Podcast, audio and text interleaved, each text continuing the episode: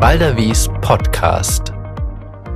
Webseitenbetreiber müssen eine Vielzahl von Informationen auf ihrer Webseite veröffentlichen. Die am wohl bekannteste Informationspflicht ist das Impressum. In dieser Folge der E-Commerce-Serie gehen wir auf die rechtlichen Vorgaben für die Ausgestaltung des Impressums auf einer Webseite ein. Speziell beleuchten werden wir die Impressumspflicht unter Schweizer Recht. Ebenso werfen wir einen Blick auf die Vorgaben unter deutschem Recht. Eine Impressumspflicht gibt es nicht in jedem Land und die Vorgaben in den Ländern, die eine Impressumspflicht kennen, reichen unterschiedlich weit. Die rechtlichen Anforderungen an diese Impressumspflicht richten sich nach dem Recht, das auf das Impressum anwendbar ist. Die Frage nach dem anwendbaren Recht ist nicht trivial und muss im Einzelfall geprüft werden. Nach Schweizer Recht bestimmt sich das anwendbare Recht nach dem sogenannten Auswirkungsprinzip. Das heißt, es gilt das Recht des Staates, auf dessen Markt der Anbieter sein Angebot ausrichtet. Es kann daher sein, dass das Impressum gleichzeitig mehreren nationalen Gesetzesvorgaben nachkommen muss. Wenn Schweizer Recht auf das Impressum anwendbar ist, was gilt dann?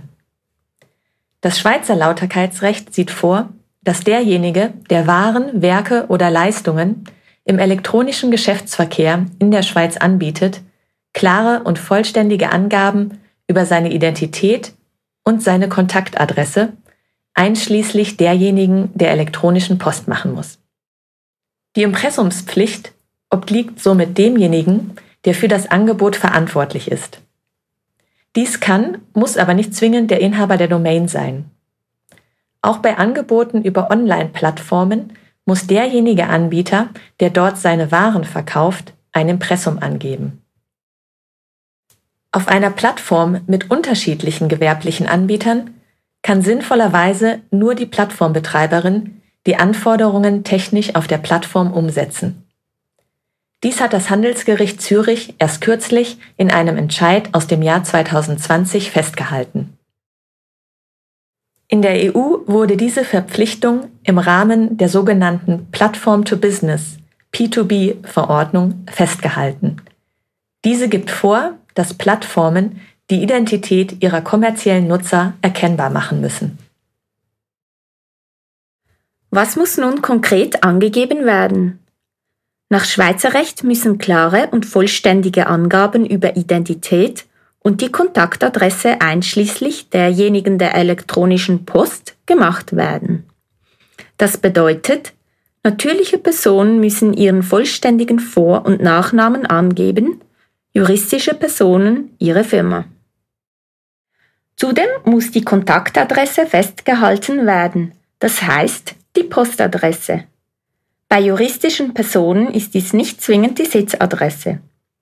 Im Einzelfall kann es jedoch auch angezeigt sein, zusätzlich die Sitzadresse anzugeben, um die erforderliche Transparenz zu schaffen. Schließlich verlangt das Gesetz eine E-Mail-Adresse. Ein Kontaktformular genügt nicht. Ebenso stellen Angaben zu anderen elektronischen Kommunikationsmöglichkeiten, wie etwa Skype oder Twitter, keine Adressen dar. Nicht erforderlich ist unter Schweizer Recht die Angabe einer Telefonnummer. Ebenso ist die Angabe der Unternehmensidentifikationsnummer grundsätzlich nicht erforderlich, kann aber vor allem in Konzernverhältnissen für die notwendige Transparenz sorgen. Wir werfen einen Blick nach Deutschland, weil die Anforderungen an das Impressum dort viel höher sind als in anderen Ländern. Bei internationaler Ausrichtung von Unternehmen empfiehlt es sich daher, diese hohen Anforderungen als Mindestmaß an Angaben zu verwenden, um auf der sichereren Seite zu sein.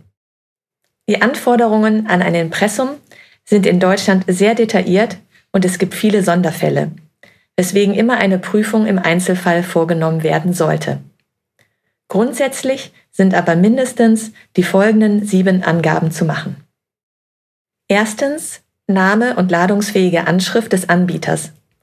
Bei natürlichen Personen Vor- und Nachname, bei juristischen Personen die vollständige Firmenbezeichnung inklusive Rechtsformzusatz sowie die Angabe eines Vertretungsberechtigten. Die Angabe eines Postfachs ist nicht ausreichend. Zweitens Informationen zur schnellen Kontaktaufnahme. Das heißt E-Mail-Adresse und Telefonnummer sowie Faxnummer, soweit vorhanden. Bei kostenpflichtigen Telefonnummern sind wiederum besondere Informationspflichten zu berücksichtigen.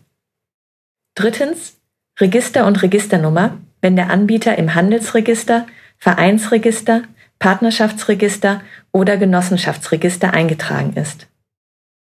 Viertens Umsatzsteueridentifikationsnummer oder Wirtschaftsidentifikationsnummer, soweit eine solche vorhanden ist.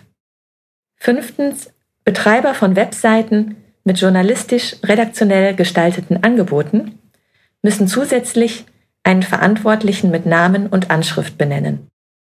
Sechstens Zusätzliche Pflichten gelten für besondere Berufsgruppen, bei denen die Berufsausübung reglementiert oder die Berufsbezeichnung geschützt ist, zum Beispiel bei Rechtsanwälten, Steuerberatern, Ärzten, Ingenieuren etc. Siebtens.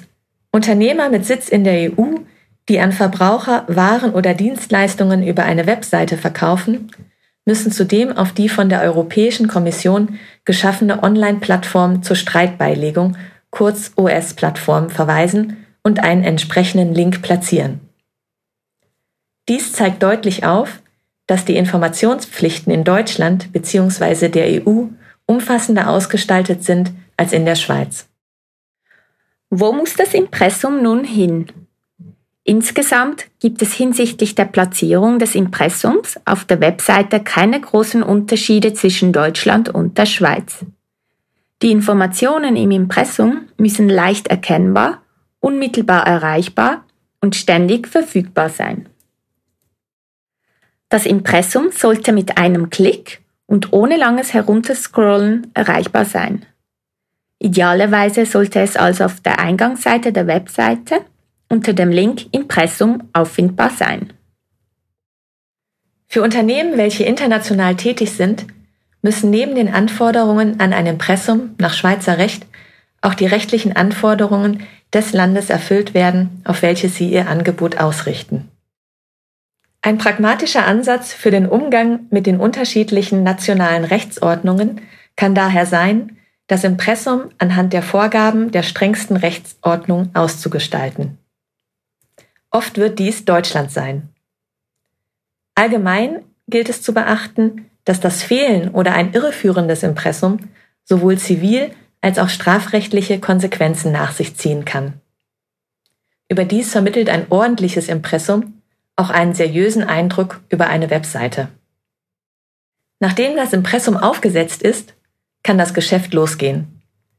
In unserer nächsten Folge widmen wir uns daher dem richtigen Aufsetzen eines Online-Shops.